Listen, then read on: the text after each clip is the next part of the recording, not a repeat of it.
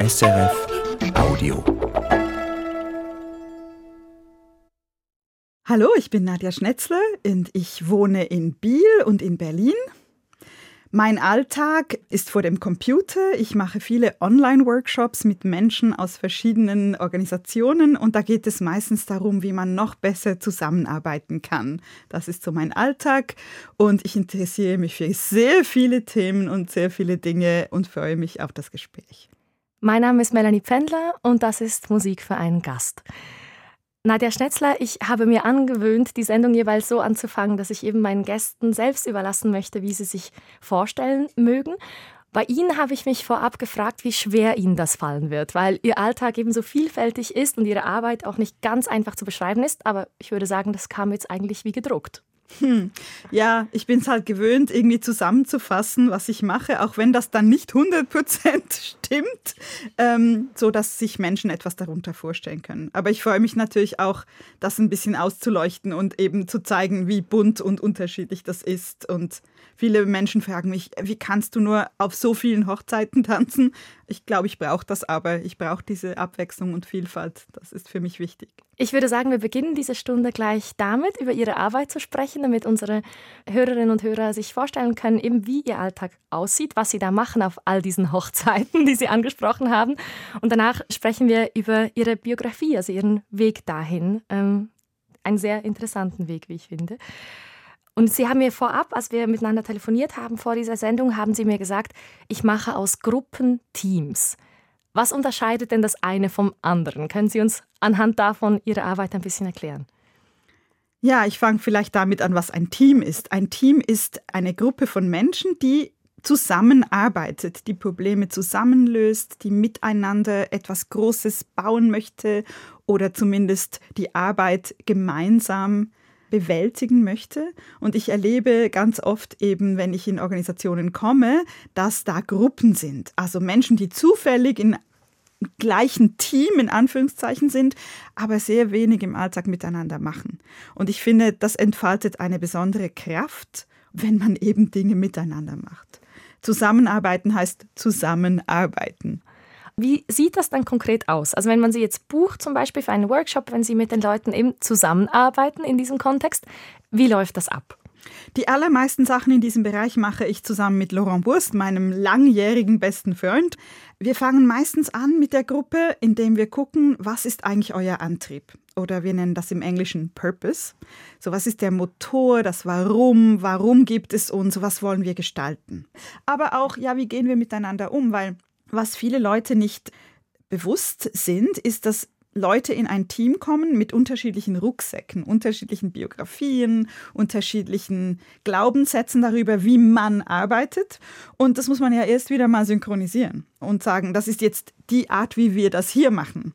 Und dann einfach Werkzeuge sich zu überlegen, die eben diesen Fluss, diesen Flow anregen. Also wie können wir Flow in die Arbeit bringen? Darunter verstehe ich, wie kann es sowohl Spaß machen, das hören Schweizer Firmen auf den ersten Moment nicht so gerne. Also Arbeit soll Spaß machen. Ich finde ja unbedingt. Wie kann ich mich da wohlfühlen und einbringen und wie können wir uns miteinander wohlfühlen? Das klingt so einfach, aber es braucht dann natürlich einiges dazu. Und ich glaube, es braucht auch einige Erfahrung, bis man in eine Position kommt, dass man den Eindruck hat, doch, ich kann jetzt in diese Gruppe kommen und da wirklich etwas beitragen. Wann haben Sie gemerkt, ich kann das zum Beruf machen? Weil ich würde jetzt mal sagen, Zusammenarbeitscoach steht jetzt nicht so auf der Liste der Berufsberatung. genau, das ist so ein bisschen Teil meiner Geschichte, dass ich immer Dinge mache, die man nicht offiziell lernen kann. Also ich habe zuerst Journalismus gelernt an der Ringe Journalistenschule, weil es hat mich immer interessiert, wie man gute Fragen stellt. Und das habe ich da auch wirklich gelernt. Also wie gehe ich auf jemanden zu, was frage ich damit da was entsteht. Und dann habe ich aber mit meinem Partner Markus habe ich Brainstore gegründet. Das ist eine Ideenfabrik, wo es darum geht, wie können wir gemeinsam mit Menschen Ideen entwickeln für Organisationen. Und da habe ich viel gelernt darüber, wie man gute Ideen entwickelt und was es da für Prozesse gibt und was es da für Menschen braucht. Und ich habe aber gemerkt, dass viele Organisationen diese tollen Ideen dann doch irgendwie nicht umsetzen können. Und da hat es mich angefangen, so wahrscheinlich ungefähr vor 15 Jahren zu interessieren, warum ist das so? Und habe dann gemerkt, auch im Dialog mit anderen natürlich, Ideen umsetzen heißt, mit Unsicherheit umgehen, mit Ungenauigkeit umgehen, experimentieren dürfen. Und das hat alles auch wieder damit zu tun, wie wir miteinander umgehen, wie wir zusammenarbeiten. Ich war für die Vorbereitung dieser Sendung natürlich auf Ihrer Webseite und da gibt es eine Sektion mit dem Titel Was du erwarten kannst. Also was kann man erwarten, wenn man mit Ihnen zusammenarbeitet? Und der erste Punkt, den Sie darunter auflisten, der hat mir sehr gefallen. Da steht nämlich, ich bin immer neu. Und ich habe den Eindruck, da steckt ganz viel drin in diesem kurzen Satz. Ja, ich glaube, das schreibe ich da, weil es irritiert ganz viele. Ich bin tatsächlich, also jeden zweiten, dritten Tag ein bisschen anders. Wie äußert sich das? Hm, wie ich mich anziehe, was ich interessant finde, womit ich mich beschäftige. Es gibt schon Konstanten, also eben dieses Zusammenarbeitsthema, das ist so eine große Konstante, aber eben ich kann mich heute für ich kann mich ins Kochen hineinsteigern, drei Wochen lang und finde, ich will wirklich äh, die Kimchi-Herstellung perfektionieren und dann interessiert mich das nachher nicht mehr. Also keine eingelegten äh, Gemüse mehr für eine Weile. Genau, aber dann vielleicht zwei Jahre später wieder, ja. Und es gibt auch Menschen, die mich fragen, wann, wann entscheidest du dich mal für etwas? Und ich finde eigentlich, nein, das Nicht-Entscheiden ist, glaube ich, das Entscheidende. Das ist das, was zu mir gehört. Und ich will die Leute auch ein bisschen vorbereiten. Also, dass sie immer wieder ein bisschen eine andere Nadja ähm, gegenüber haben. Genau. Ich glaube, das führt uns zu ihrem ersten Musikwunsch, weil in diesem Stück geht es um die Freiheit. Und was ich da raushöre, aber vielleicht interpretiere ich da zu viel hinein, aber was ich da höre, ist die Freiheit, sich immer wieder selbst zu erfinden oder auch sich selbst neu zu entdecken vielleicht. Mhm. Ja, das finde ich sehr wichtig oder für mich gibt es auch keinen anderen Weg, aber das ist auch etwas, was ich meinen Kindern hoffe mitgegeben zu haben. So, ähm, man ist eigentlich nie fertig, man ist nie statisch ich misstraue ein bisschen Menschen, die finden, so ich habe es jetzt rausgefunden. Ich finde es auch langweilig. Ich möchte gerne auf einer Entdeckungsreise sein und herausfinden, was kann da noch passieren und dazu gehört die Veränderung dazu. Hören wir das erste Stück, ein Lied eben über die Freiheit, die Sehnsucht nach der Freiheit. I Wish I Knew How It Would Feel to Be Free von Nina Simone, live gespielt am Montreux Jazz Festival 1976. Was bedeutet Ihnen dieses Lied? Ganz viele verschiedene Dinge. Einerseits finde ich die Aufnahme einfach fantastisch. Also ich stelle mir vor, Nina Simone in Montreux, also das hätte ich gerne miterlebt, das hätte ich gerne gesehen. Ähm, da waren Sie noch ein bisschen jung. Das ja, war vier Jahre nach Ihrer Geburt, genau, ich. Also das habe ich definitiv verpasst. genau. Aber das Lied ist für mich spannend, weil einerseits kann man es auf ganz viele verschiedene Arten hören, was ich bei Musik sowieso interessant finde. Also ich kann das einfach hören und schön finden. Oder ich kann das hören und ich kann das als Lied über die Hoffnung und die Freiheit und was ich erreichen möchte hören. Aber ich kann es auch tiefer hören und mir sagen, okay, Nina Simone ist eine schwarze Frau aus den USA und sie singt darüber, wie es sie beelendet, dass andere nicht wissen, was es bedeutet, sie zu sein. Für mich ist es auch ein Lied darüber, gut zuzuhören anderen. Also dein Erlebnis zu verstehen, Empathie dafür zu haben, und natürlich auch als Feministin ist es für mich ein wichtiges Lied. Also quasi zu sagen, solange andere Menschen nicht frei sind oder unterdrückt sind, auf welche Art auch immer, sind wir alle nicht frei. Das ist ein Zitat von Audre Lorde, das ich sehr mag. Auch wenn ich nicht genau weiß, was die anderen Personen durchmachen, anzuerkennen, dass sie in irgendeiner Form diskriminiert, unterdrückt, noch nicht da sind, wo wir alle sein dürften oder müssten, das repräsentiert dieses Lied für mich. knew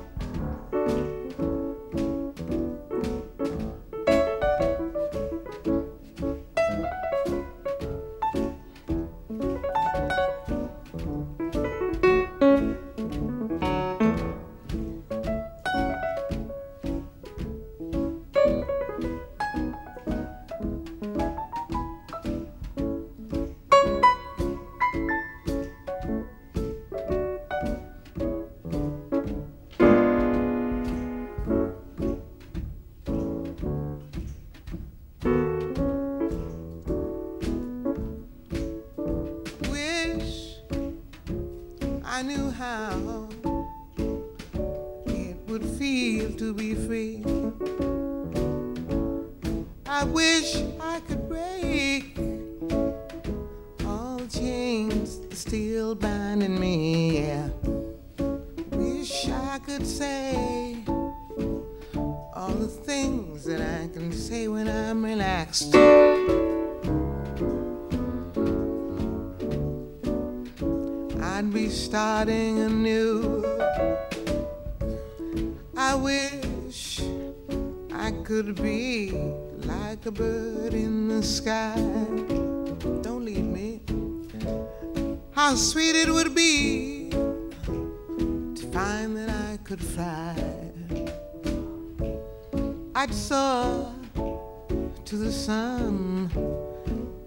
down at the sea. Then I'd sing, cause I know how it feels to be free. Then I'd sing, cause I know how it feels to be free. I wish I could share all the love that's in my heart. Wish I could break all things that bind us apart. Wish you could know what it means to be me. And you'd see, you'd agree. Everybody should be free, cause if we ain't, we're murderous. I could be like a bird in the sky. How sweet it would be.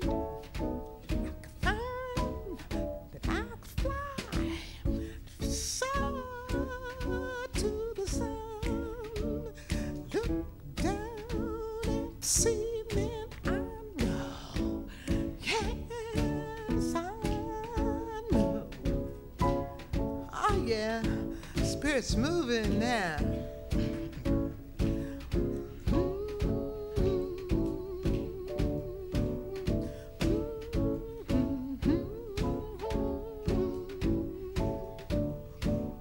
I know, got news for you. I already know.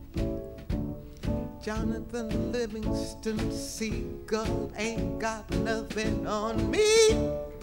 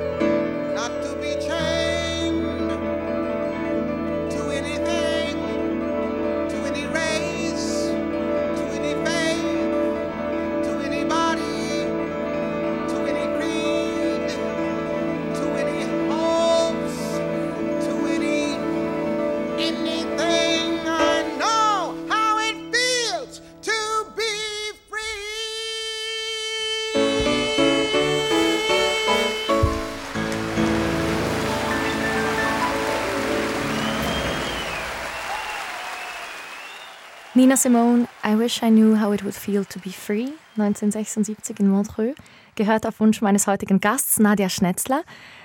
Ich weiß nicht, wie es Ihnen geht, wenn Sie dieses Lied hören, aber bei mir ist es so, jedes Mal brennt sich ein neuer Satz, eine neue Liedzeile bei mir ein, weil es einfach so viele Sätze gibt, Aussagen gibt, die da hängen bleiben. Also jetzt gerade zum Beispiel am Schluss, I already know I found out how it feels not to be chained to anything. Also ich weiß eigentlich schon, ich habe herausgefunden, was es heißt, sich ganz zu lösen von allem. Keinen Körper zu haben, keinen Glauben zu haben, keine Hoffnungen zu haben. Würden Sie sagen, das ist Freiheit für Sie? Hm, interessante Frage. Also zuerst, ich finde das auch. Ich finde, dieses Lied ist so rich, so reich. Das kann man immer wieder hören und man hat immer wieder neue Erkenntnisse. Das finde ich wirklich großartig. Hm, ich glaube, der Freiheitsbegriff, das ist schon fast eine philosophische Frage. Und was Sie jetzt gerade beschrieben haben, ist dieses Leersein von allen Dingen. Also das, glaube ich, ist ja so fast eine buddhistische Idee, dass wir dann frei sind. Ich glaube, das ist auch so eine Sehnsucht, die Menschen haben und die habe ich natürlich auch. Was bedeutet wirkliche Freiheit? Und ich glaube, unser Freiheitsbegriff so im Alltag ist eher einer von machen dürfen, was wir wollen, keine Einschränkungen haben.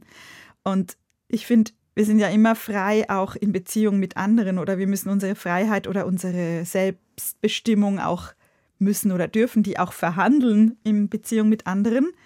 Und ich glaube, wenn wir eben diese positive Lehre haben von so wie es ist, es ist gut, egal wie es ist, ich glaube, das ist die große Aspiration. Hm. Was würden Sie von sich selbst sagen? Wie gut sind Sie darin, frei zu sein? Immer besser. Also ich würde sagen, die Menopause hat das. das ist wirklich so ein, ein Gefühl von, also viele Frauen schildern mir das auch, mit denen ich rede, ich sage es zuerst auf Englisch, not giving a fuck anymore. Also, dass man eigentlich keinen Scheiß mehr auf irgendwas gibt. Das klingt so negativ, aber ich finde es etwas total Positives. Ich denke, also so die hormonellen Schwankungen bringen einem immer auch wieder an Orte, wo man Dinge sehr intensiv wahrnimmt und erlebt. Und ähm, für mich war das dann auch die Wahrheit. Das war so, so ist die Welt, so erlebe ich die und das ist schwierig. Das finde ich total interessant, dass Sie das sagen, weil ich glaube, die Freiheit würde man jetzt grundsätzlich schon eher als so einen psychologischen Zustand sehen oder quasi auf der geistigen Ebene. Und was Sie beschreiben, ist ja gerade Körperlichkeit. Also Freiheit auch ja, in der Körperlichkeit ich zu Ich glaube, es ist eine Kombination. Aber ich denke manchmal, also das ist jetzt sehr populärwissenschaftlich, aber ich denke so, ohne diese Hormonschwankungen, die ich sehr intensiv erlebt habe, habe ich das so, ist es so, wie Männer fühlen? Fühlen sich Männer so im Alltag? Ich glaube, das ist ein bisschen einfacher. So fühle ich mich heute. Ich weiß ja nicht, wie sich ein Mann fühlt, aber ich stelle mir vor, das ist so viel ein ausgeglicheneres mh, mm, körperliches Dasein. Aber natürlich gibt es auch diese geistige Komponente. Ich glaube, das geht Hand in Hand. Also mit mehr Lebenserfahrung, mehr Reife, mehr schon erlebt haben und wissen, okay, dieses Ding haut mich jetzt nicht um. Das habe ich auch schon in ähnlicher Form erlebt. Ich glaube, das ist so eine wie zwei äh, Dinge, die zusammenkommen in dieser Lebensphase. Und ich habe das schon oft gehört, früher äh, von so Frauen um die 50, 60. Und jetzt erlebe ich das selber und finde so, ja genau, das kann mich eigentlich nichts mehr so umhauen. Sprechen wir über die früheren Phasen Ihres Lebens, Ihrer Kindheit, wie Sie aufgewachsen sind. Ihr Vater ist Musiker, Organist, Ihre Mutter hat Pflegefachfrau gelernt.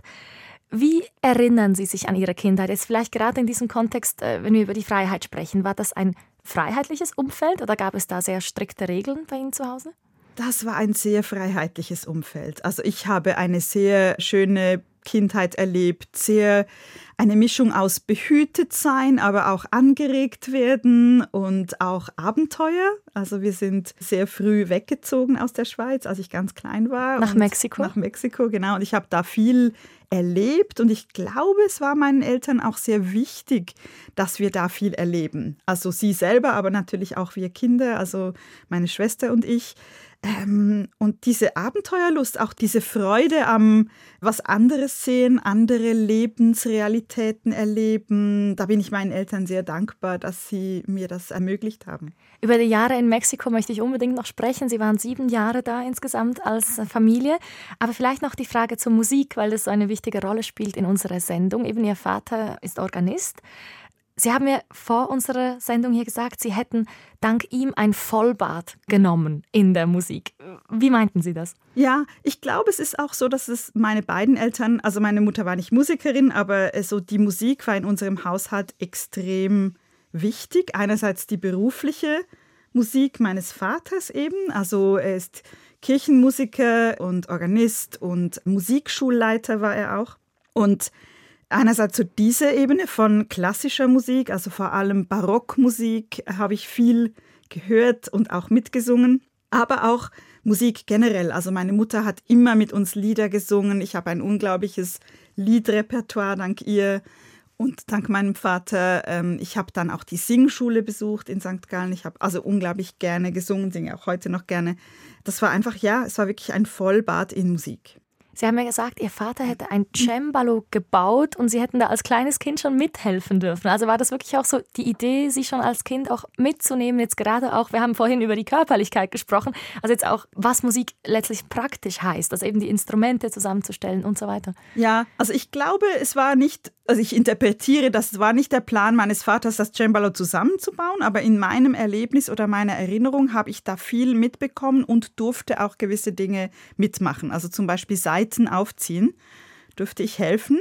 Und das ist auch ein frustrierendes Erlebnis, weil die platzen dann meistens ein, zwei Mal und man merkt dann auch so, ja, wie geht ein Erwachsener mit Ungeduld um? Also mein Vater ist ein sehr geduldiger Mensch, aber da hat es dann auch irgendwann gereicht.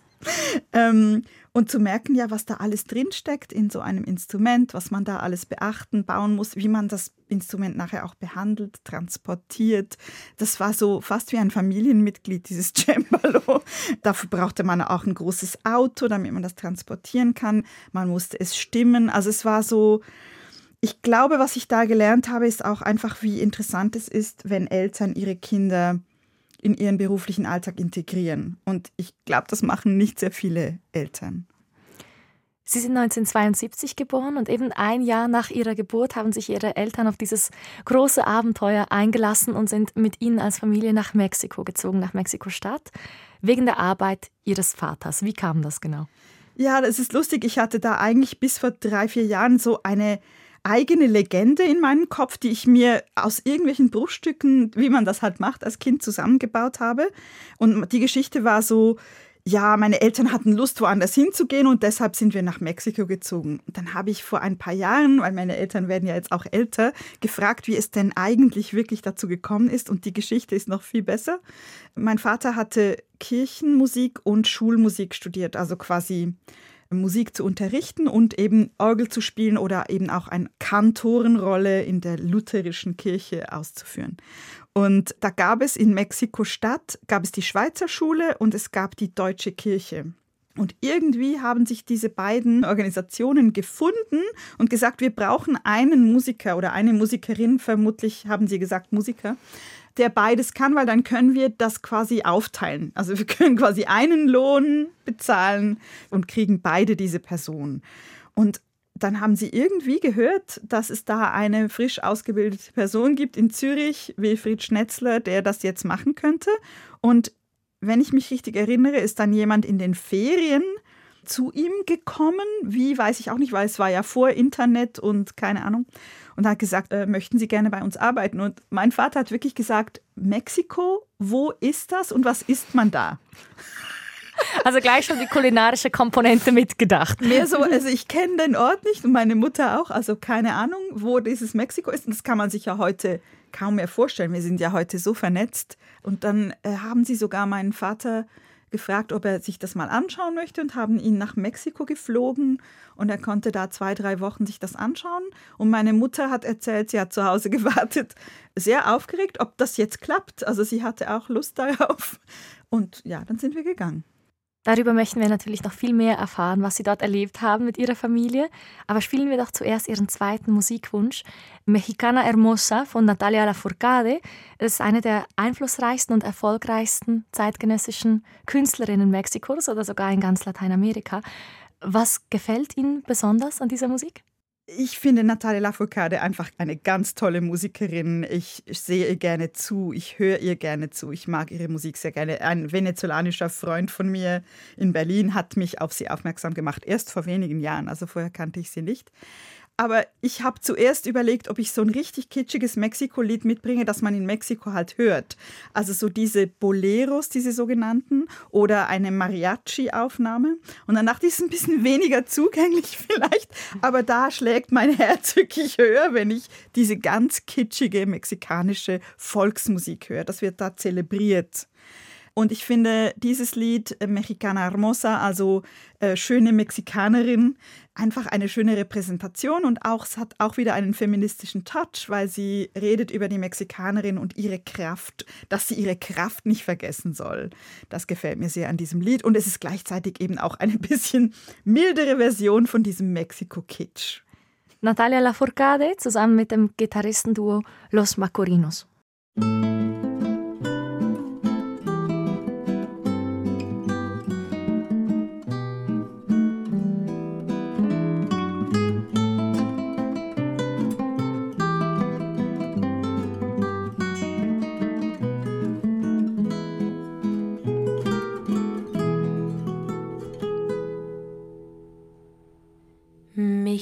Hermosa, bandera latina, no te pongas triste, solo mire el cielo. Si la noche se cubre de estrellas y a nosotros pasamos el duelo, si la noche se cubre de estrellas y a nosotros calmamos la pena no te pongas triste, solo mire el cielo, que la noche es buena para reconciliar los sueños. No te pongas triste, que tus ojos negros son la llama inquieta, dulce ardor en mi consuelo. Mexicana hermosa, morena bendita, en tus ojos negros doblo mis apuestas. Hoy tu tierra marchita y eterna ven a ser toda luz en su cuesta. Hoy tu tierra marchita y eterna roba besos y da primavera.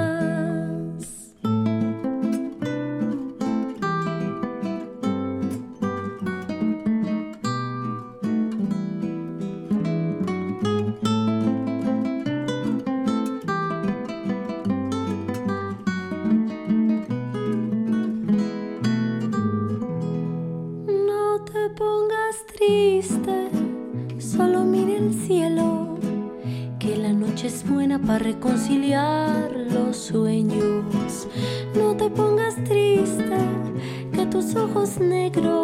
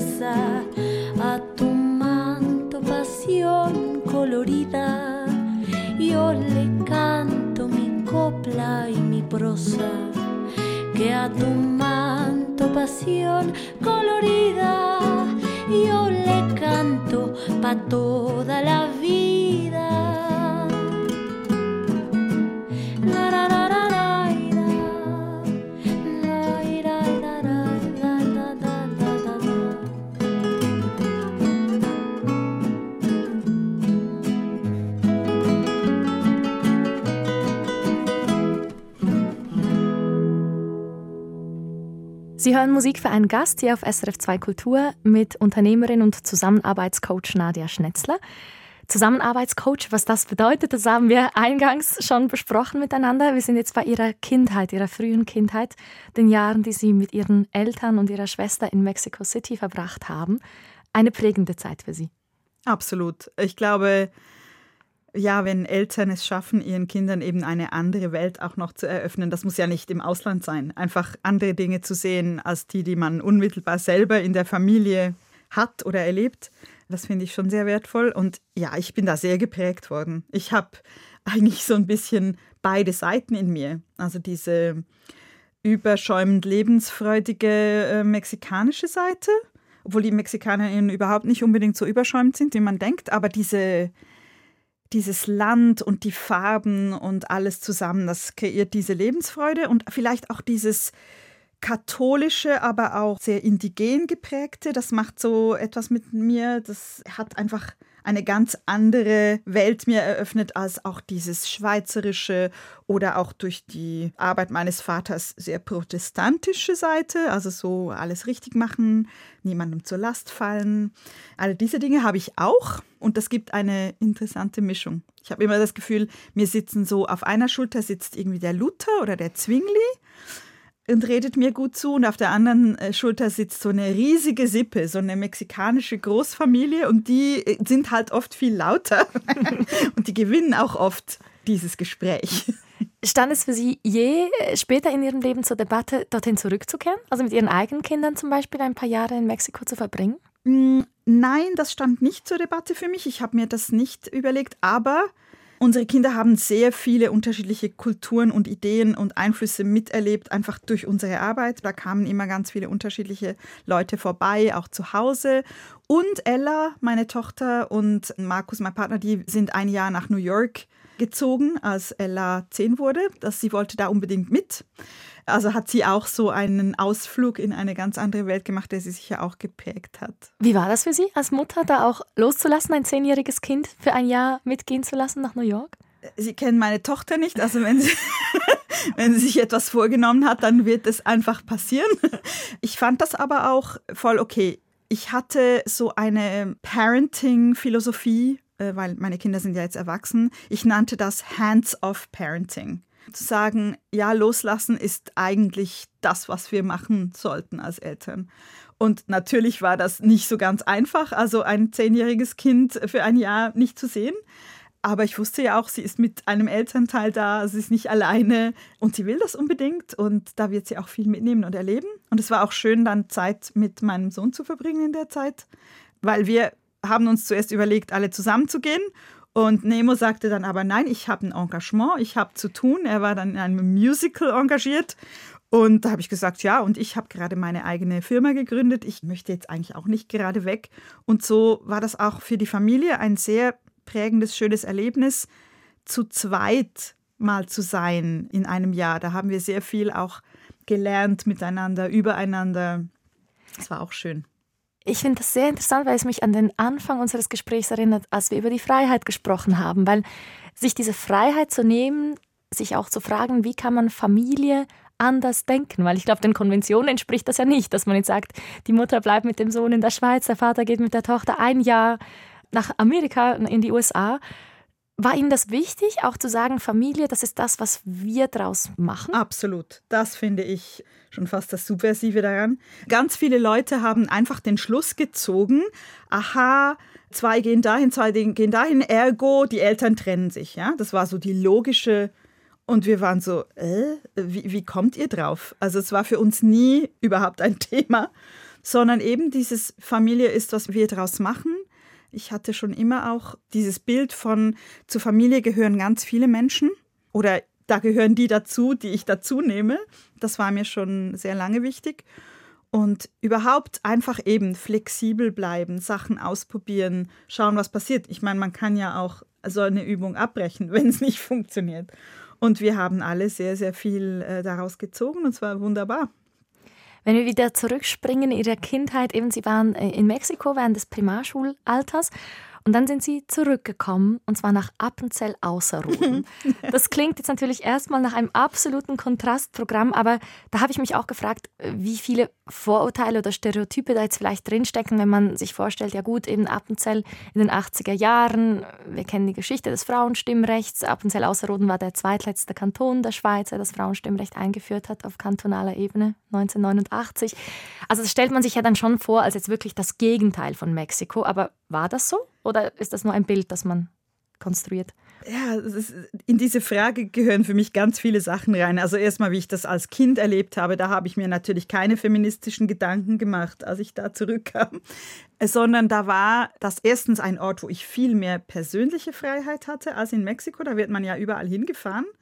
Und da sagt Also mit dem Auto, mit da dem muss man- Auto, ja. genau, mit man hinchauffiert, wo man hin muss. Und in Teufen, wo ich dann gelebt habe, war dann die Ansage ziemlich schnell, ja, da kannst du da ins Bandli steigen, in den Zug steigen, dann kannst du nach St. Gallen fahren. Und äh, die ersten zwei Male fand ich das etwas beängstigend und dann habe ich gemerkt, aha, das ist die große Freiheit. Ich kann da, ich kann mich da bewegen, wie ich will. Ich kann das auch auskosten. Und wie alt waren Sie da? Da waren Sie etwa zehn. Zehn, so um den Dreh, genau. Und ich habe da einfach dann die Schulzeit auch sehr in dem Sinne befreiend erlebt, weil ich mich halt auch überall hin selber hinbewegen konnte. Dann diese Landsgemeinde, wo ja eben dieses Frauenstimmrecht nicht da war, das war für uns Kinder eigentlich einfach ein, ein Event. Das war ein Highlight des Jahres. Da ging man zu Fuß zur Landsgemeinde und die Eltern kamen auch mit. Die Väter hatten ihren Degen dabei. Mein Vater hat ein paar Mal noch die Machete mitgenommen, also aus mexikanisches ähm, Messer. Das hat er dann aber, glaube ich, nachher bleiben lassen. Und als Kinder fanden wir das einfach toll. Dann äh, bin ich in, an die Kantonsschule gekommen in Trogen. Und das waren sehr schöne Jahre, weil es eine sehr kleine Schule ist. Und da gab es auch wieder viel Freiheit, weil sich halt LehrerInnen und SchülerInnen sehr gut kannten. Konnte man auch einem Italienischlehrer sagen, du, diese drei Lektionen, die du da machst, die sind ganz nett, aber ich komme nur in eine, weil dann habe ich es schon begriffen. Und solange die Prüfung okay ist, ist das, ist das okay für dich. Die LehrerInnen waren da sehr flexibel. Also ich konnte da unglaublich viel auch ausprobieren. Ich konnte die Schülerzeitung machen. Für mich war das Appenzellerland und was ich da erlebt habe eher die große Freiheit. Aber ja, natürlich, ähm, wenn es ums Frauenstimmrecht geht, natürlich hätte das früher passieren müssen. Aber die AppenzellerInnen sind irgendwie so ein ganz besonderer Schlag. Als dann dieses Frauenstimmrecht endlich geschafft war, haben die, glaube ich, im nächsten Jahr fünf Frauen in die Regierung gewählt oder mehrere Frauen auf jeden Fall. Also das ist so ein Alles- oder Nix-Mentalität, die mir irgendwie auch gefällt. Wenn Sie über diese Schulzeit sprechen, was mich da sehr berührt, ist, man könnte sich ja schon auch vorstellen, da kommt dieses kleine Mädchen nach sieben Jahren in Mexiko in diese Schulklasse. Da wäre ja eigentlich alles vorprogrammiert, um die Außenseiterin zu sein. Und eben Sie beschreiben es diese Schulzeit als eine Zeit, in der Sie sich entfalten konnten und offenbar auch ihren Platz gefunden haben in dieser Konstellation. Ja, ich glaube, vor allem am Gymnasium war das tatsächlich so. Ich glaube, die Sekundarschule ist für alle Teenager einfach so ein bisschen ein Initiationsritual, das, glaube ich, nicht ganz einfach ist. Das ging sicher nicht nur mir so. Das war schon sehr eine harte Zeit. Aber das hat mir auch erlaubt zu merken, ich kann selber definieren, wer ich bin. Ich muss mich da nicht in irgendeine Box versuchen reinzupassen. Das habe ich vielleicht ein Jahr oder so versucht an der Sekundarschule und gemerkt, okay, ich passe da in keine Box und das ist okay. Ich dann lasse mich ein Leben außerhalb der Box gestalten. Das möchte ich sehr gerne nachher noch vertiefen. Wir haben auch einen Musikwunsch von Ihnen, der sehr gut zu diesem Thema passt. Aber vielleicht nochmal, um auf die Musik, Ihre eigenen Erfahrungen mit der Musik zu sprechen zu kommen. Sie haben eben gesagt, Sie waren da sehr engagiert als Schülerin. Sie haben in der Schülerzeitung mitgemacht, dort geschrieben.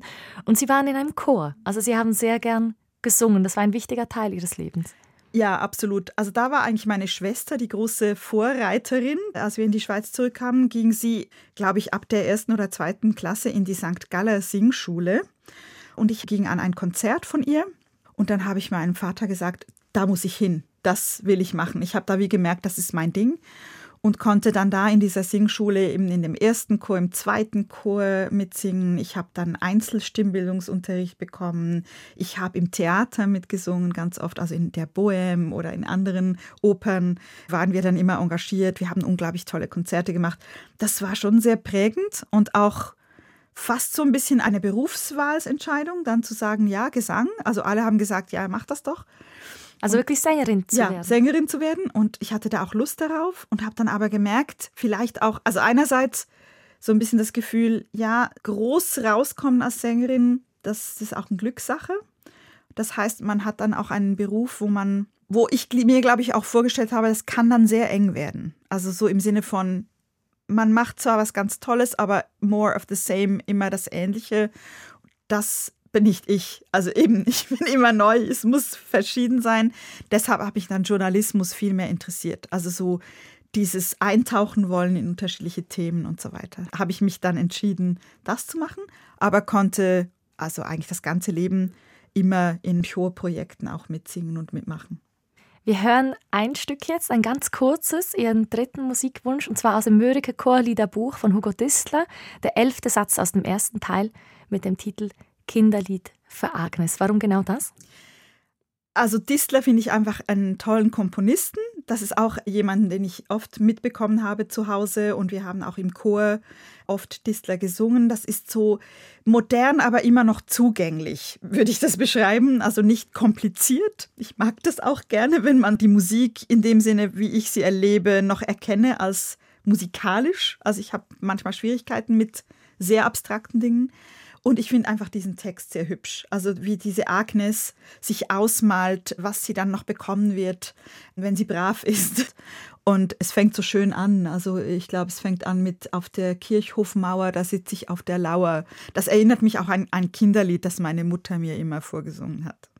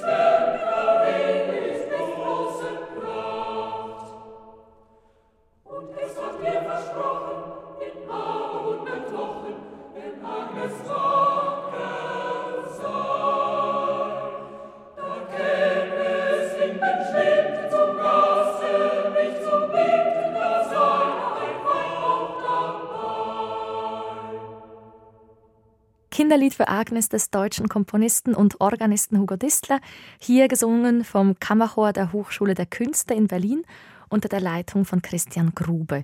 Sie sagten vorhin, das ist eben die Musik, die Sie durchaus auch gerne selber singen. Absolut. Also ich singe sehr gerne Chormusik und ähm, eben das ist vielleicht jetzt nicht das Typische, was ich singe, aber ich finde äh, eben dies sehr toll zu singen. Ich bin sonst eher gewohnt, Barockmusik zu singen, viel Bach, Schütz, vielleicht Händel, damit bin ich aufgewachsen und das ist so, das, da fühle ich mich zu Hause. Aber eben, ich schaue auch gerne über den Gartenrand. Und ja, Bach ist sehr wichtig für mein Leben. Hören wir dann nachher auch noch, ganz zum Schluss der Sendung. Wir haben vorhin über diese Zeit in Appenzell gesprochen und Sie meinten eben, Sie hätten da relativ schnell erkannt, ich muss gar nicht erst versuchen, in eine Box, in eine Schublade zu passen. Aber das braucht ja doch gerade als Jugendliche schon auch viel Kraft, diesen Schritt zu tun und sich zu sagen, ich passe mich nicht an, ich versuche etwas Eigenes zu finden. Mhm. Ich erinnere mich jetzt nicht mehr so sehr, ob das Mut gebraucht hat oder ob mir das leicht gefallen ist. Ich glaube, es war wirklich eine Entscheidung. Ich glaube, es war auch ein sehr bewusstes Ausklammern von Dingen, die ich für mich gesagt habe, die kann ich nicht erreichen. Also zum Beispiel dieser ganze Kampf um damals verstandene Schönheitsideale oder also ich fiel da immer aus dem Rahmen. Also schon einfach durch meine Postur, durch mein ganzes Wesen. Ich war einfach anders als so das, was man landläufig sagte. So hat jetzt ein Mädchen zu sein.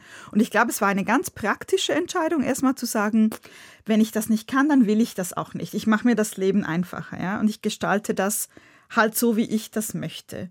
Ich denke, das war auch ein Glück, wenn ich heute sehe, wie junge Frauen immer noch mit diesen Idealen und Vorgaben kämpfen, merke ich so, wow, ich habe da, glaube ich, mit 13 entschieden, okay, I'm not gonna play that game. Das mhm. spiele ich nicht mit.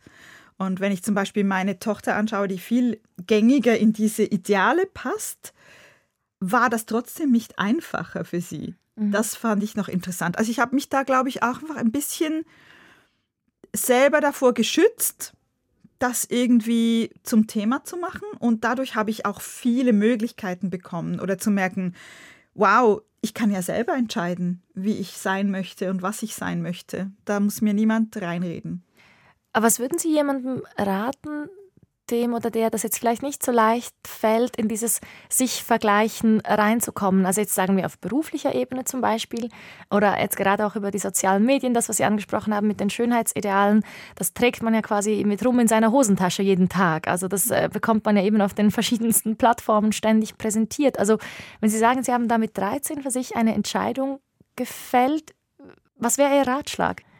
Ja, einen Ratschlag zu geben. Ich gebe nicht gerne Ratschläge, aber was mir geholfen hat, ist wirklich, glaube ich, schon immer zu überlegen, was interessiert mich eigentlich, was treibt mich eigentlich an und das Leben um diesen Angelpunkt herum zu gestalten und nicht so sehr um Äußerlichkeiten herum. Auch im Wissen, dass man ja immer anders gesehen wird, als man ist, dass das ja nicht kongruent ist, wie andere einem sehen und man sich selber sieht, wirklich mehr darüber nachzudenken, was will ich eigentlich bewegen, was will ich eigentlich machen. Und dann ist man, glaube ich, schon ein bisschen weg von diesem, was stelle ich da und wie sehe ich aus und wie gucken mich andere an. Ich sage nicht, dass das immer gelingt. Also ich glaube, mhm. man hat immer wieder Situationen, wo man sich auch mit diesen Fragen befasst, aber so den Kompass auszurichten an etwas, was nicht äußerlich ist. Man sagt ja auch über Menschen, die sich so gefunden haben, dass sie in sich ruhen. Aber ich frage mich, ob jetzt in Ihrem Fall diese Formulierung zutrifft, weil ich das Gefühl habe, es geht Ihnen eigentlich nicht um Ruhe, sondern auch um ein ständiges sich weiterentwickeln, vorwärtskommen. Ja. Und da ist es ja auch wieder so, das ist ja, ähm, wenn ich mich die ganze Zeit damit befasse, wie nehmen mich andere wahr, dann möchte ich wahrscheinlich etwas definieren und sagen, so bin ich und so sollen mich andere wahrnehmen. Aber mich interessiert mehr, was ist jetzt gerade? Was ist der Motor? Was beschäftigt mich? Wo will ich was mit beitragen? Und dann ist es eben auch Teil davon auszuhalten, dass die Leute verwirrt sind oder denken, was ist jetzt los? Ich dachte, du machst jetzt das oder du bist jetzt die. Mhm. Sich dem zu entziehen, das hat halt was sehr Befreiendes auch. Sie liefern mir da einen Steilpass für den nächsten Musikwunsch. Da geht es genau inhaltlich um genau das, also diese Thematik des Vergleichens, gesungen von einer Person oder aus der Perspektive einer Person, die sich so besessen mit anderen vergleicht, dass sie sagt, ich vergesse meinen eigenen Namen darüber, weil ich so in dieser Perspektive bin, über die anderen oder über den Blick der anderen auf mich nachzudenken. Aber das Lied passt auch aus einem zweiten Grund, es ist nämlich von ihrem Sohn, von Nemo. Genau. Es heißt Be Like You.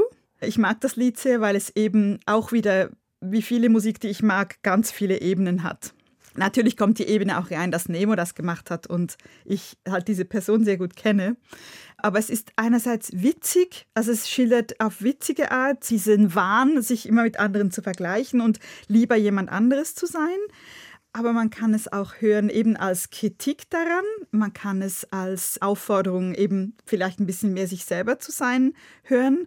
Und ich höre es am liebsten als ein Lied, wo ich sage, Be Like You, ja, ich wäre manchmal gerne ein bisschen wie meine Kinder, weil ich finde, die sind in dem Alter schon so an diesem Punkt, wo sie ganz genau wissen, wer sie sind und was sie wollen. Anfang 20 sind, glaube ich, ja. ihre beiden Kinder. Und ähm, viele sagen, ja, das liegt auch daran, was die halt mitbekommen haben aus dem Elternhaus. Aber ich glaube, das ist einfach sehr schön, dass sie beide so genau das tun, was sie wollen und was für sie wichtig ist und sich nicht orientieren an anderen. Das haben sie, glaube ich, schon ein bisschen mitbekommen und abgeguckt. Aber was für ein schönes Kompliment, wenn man das als Mutter über seine Kinder sagen kann. Ich möchte gerne ein bisschen so sein wie du. I check on your profile like 20 times in a day. The photos of your face and all your favorite places. So obsessed I can't remember my own name. I'm hooked on what you say, could never look away. Oh, what's the problem with me? Oh,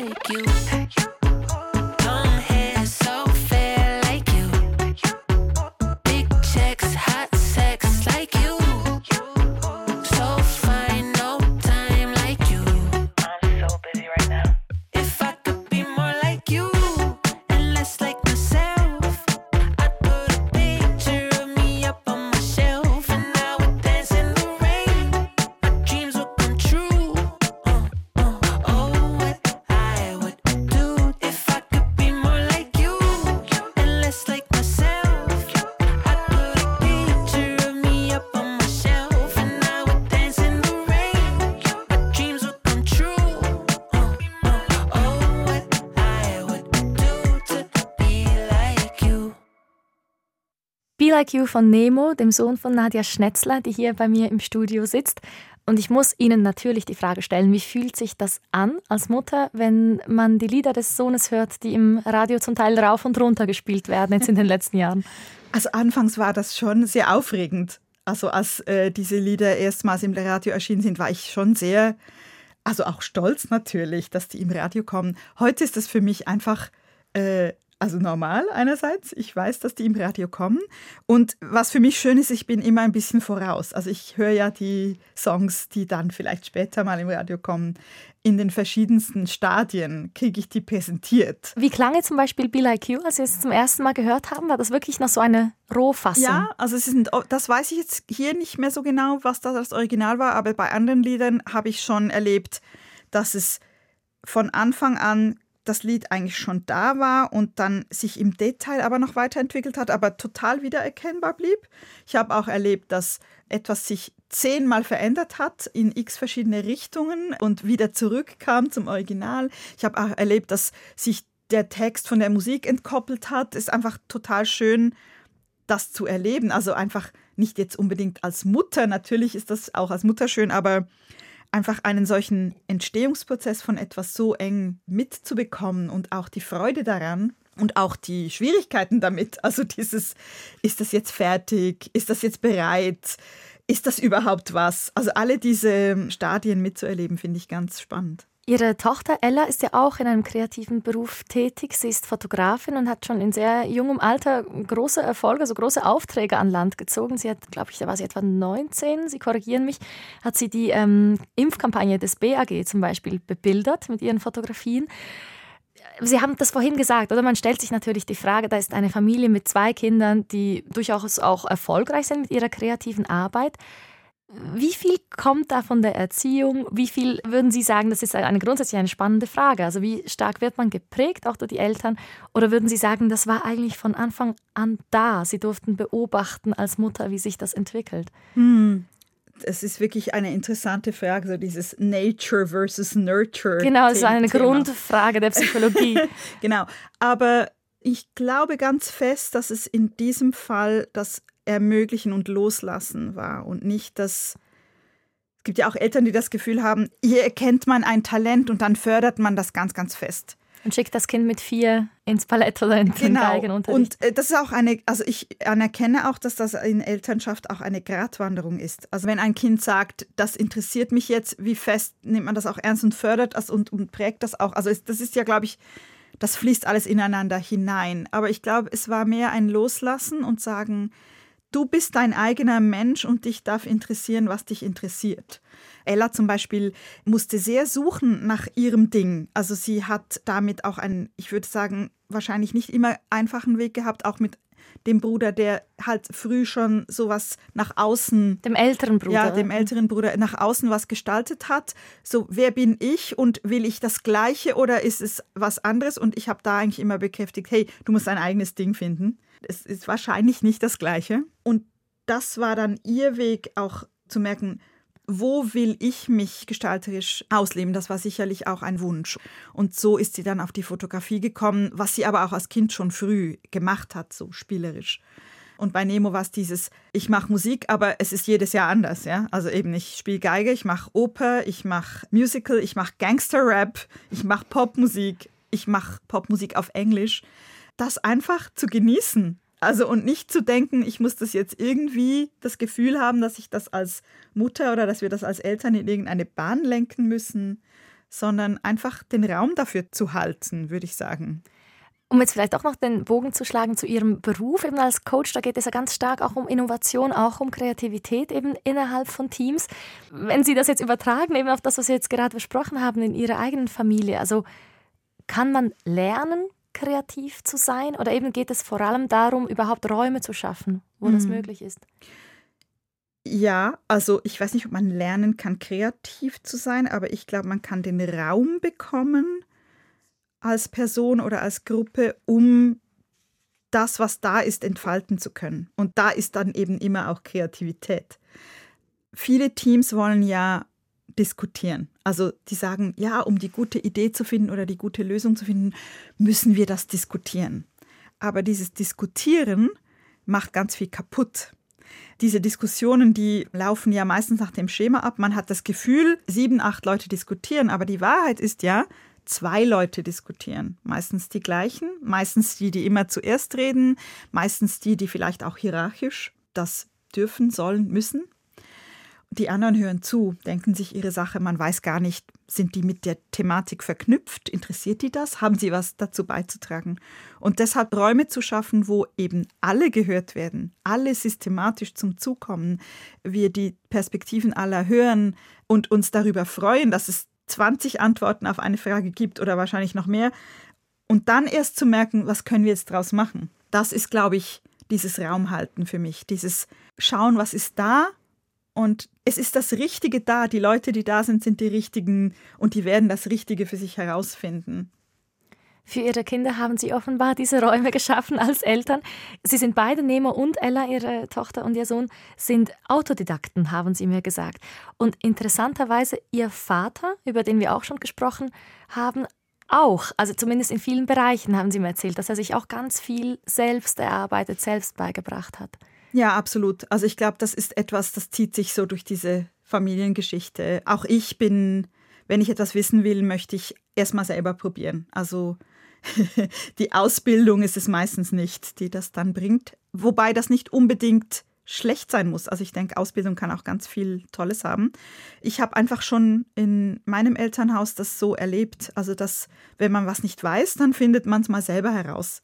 Und mein Vater insbesondere war auch eine Person, die immer technologisch auf der Höhe war. Also ich glaube, wir waren die Ersten im Dorf, die einen Computer hatten. Das war so ein, ich weiß nicht, ob es ein Atari war oder so etwas, mit einem winzigen grünen Bildschirm, aber wir hatten einen Computer und damit wurden auch Sachen gemacht.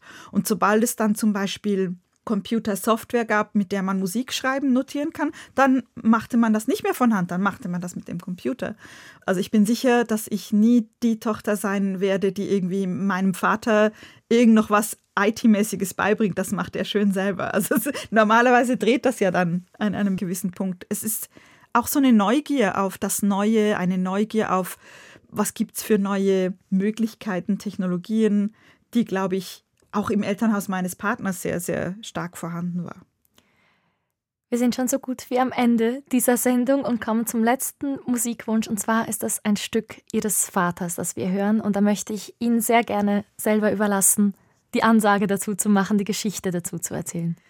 Genau, wir hören äh, Präludium und Fuge in C-Dur, Bachwerkverzeichnis 547. Das ist eingespielt auf einem Sample-Set der Orgel in Alesheim, einer Barockorgel. Das muss man sich so vorstellen. Das wird quasi auf den eingespielten oder computerisierten Pfeifen dieser Orgel gespielt am Computer zu Hause. Und natürlich kann man nicht am Computer spielen. Das heißt, man hat eine Orgel zu Hause, also ein Manual, ich glaube drei Manuale und ein Pedal. Das ist eine Hauptwerkorgel und da kann man alle möglichen Orgeln aus der ganzen Welt draufladen. Und das ist ein Stück, das ich als Kind unglaublich oft gehört habe. Es ist so ein bisschen das Heimatgefühl für mich. Und ich habe das auch, so wie alle anderen Familienmitglieder, also meine Mutter, meine Schwester, öfter mal am, also bin ich öfter neben der Orgel gestanden und habe da Knöpfe gezogen, also Register eingestellt oder habe die Seiten geblättert. So, das ist ein bisschen ein Familienstück. Und das ist jetzt habe ich äh, heruntergeladen aus der Sammlung von meinem Papa, da wo er diese Dinge hochlädt. Genau. Nadja Schnetzler, vielen Dank, dass Sie heute hier zu Gast waren.